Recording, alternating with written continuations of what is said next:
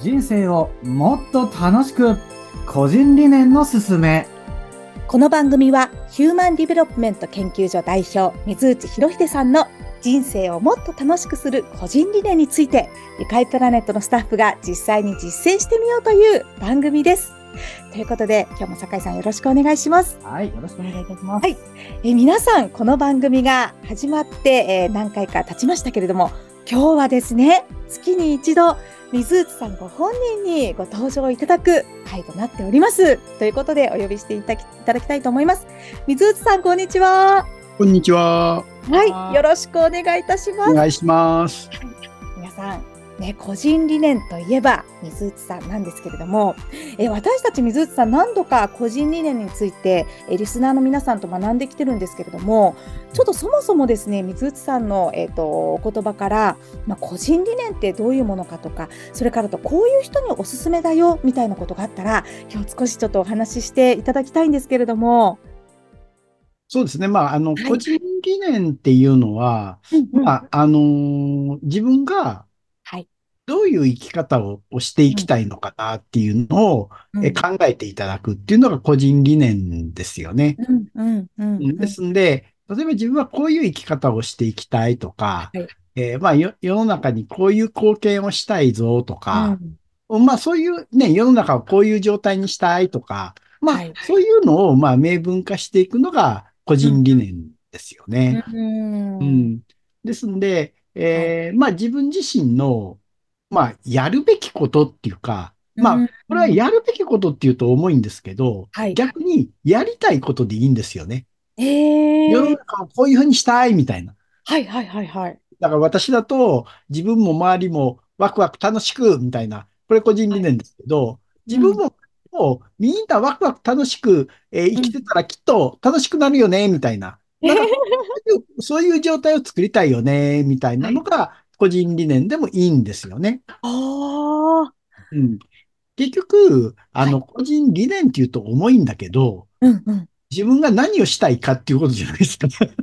はいはいはい。ということは、何をしたいのかっていうところから始まって、それに対して本当に達成したいと思ったときに、はいそれが絶対にやろうって言って個人理念だったりするわけですよね。あうん、だから、そもそも何がしたいのっていうところが、ね、あの、なかなかこう、うーん考える時間がない人があ。多いの。うーんあの、なんとなくみんな頭の中ではこういう世の中になればいいよね、みたいな。はい。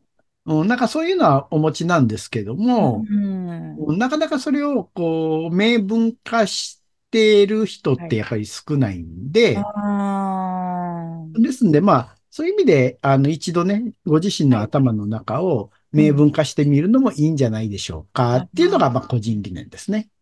なるほど。そっか、やるべきことよりも簡単にやりたいことでまずいいっていうことですね。そうですね、はい。うん。ちょっと気持ちが軽くなった気がします。はい。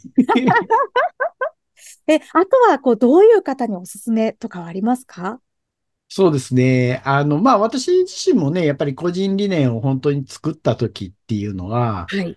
あの、なんでしょう。こうめちゃめちゃ自己肯定感が低い時とか、ああと、あのまあ、そ、それなんでっていう話になってくるんですけーども、、うんうんうんやっぱりその、周りの人にはい振り回されるっていうのを感じてた時とかね。うん結局自分で、えー何も決められないとか、うんうんうんうんなんかそういう時っていうのは、やっぱり自分の中で一つ軸を作った方がいいですよね。ああ、なるほど。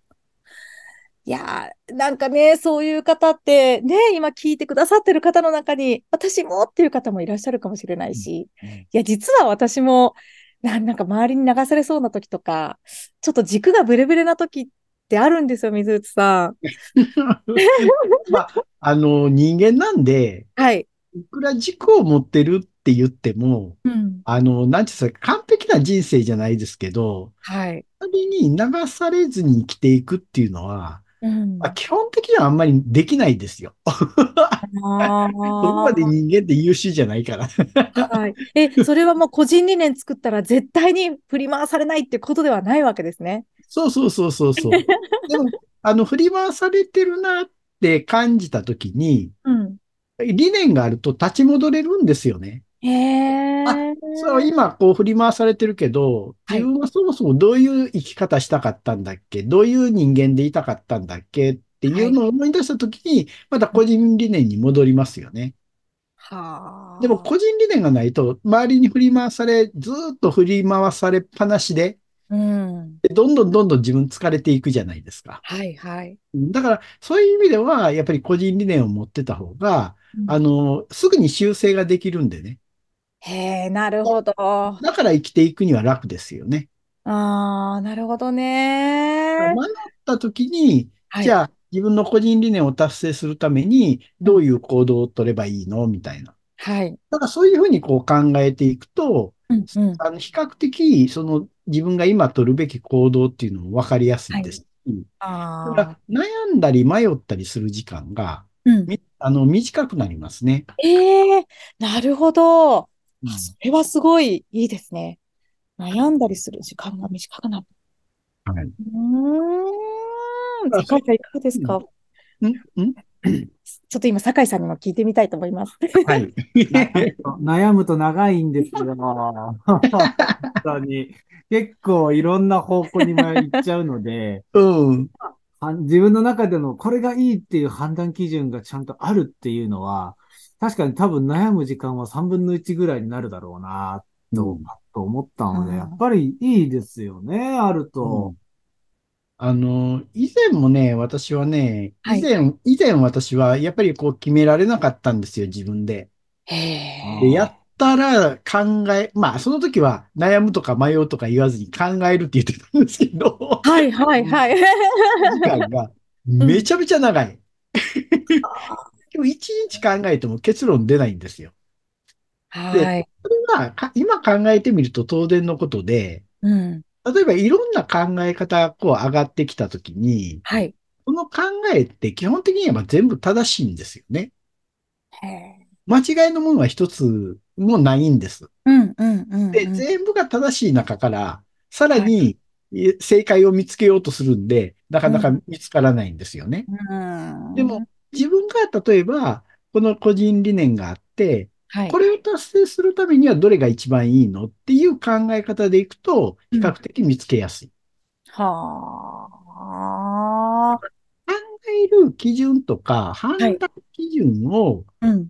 自分の中で持つっていうところも、やっぱり個人理念の、まあ強みっていうかね、あのうんメリットとしてあるんじゃないかなとは思いますよね。うーん、なるほどね。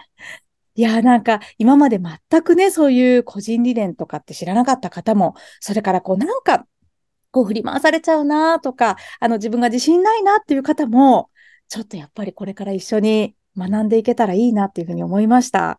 え、なんか水内さんでもこう迷ったりされることもあるんだなって今お聞きしてちょっとこう安心したんですけど、私。いやいや、いや人間なんで常に迷いますよ。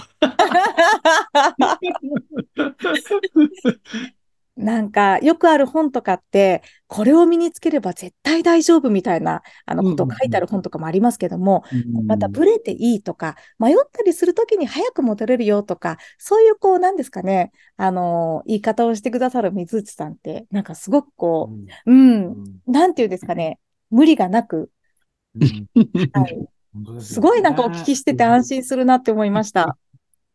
まあ、あの、私も人間なんで、あの、うんいろいろと経験してきてるんで。はい。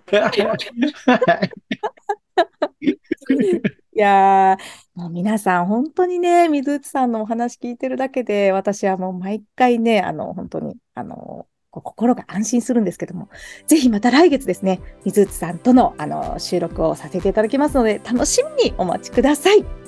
ということで、えー今日も水内さん、本当にありがとうございました。ありがとうございました。はい。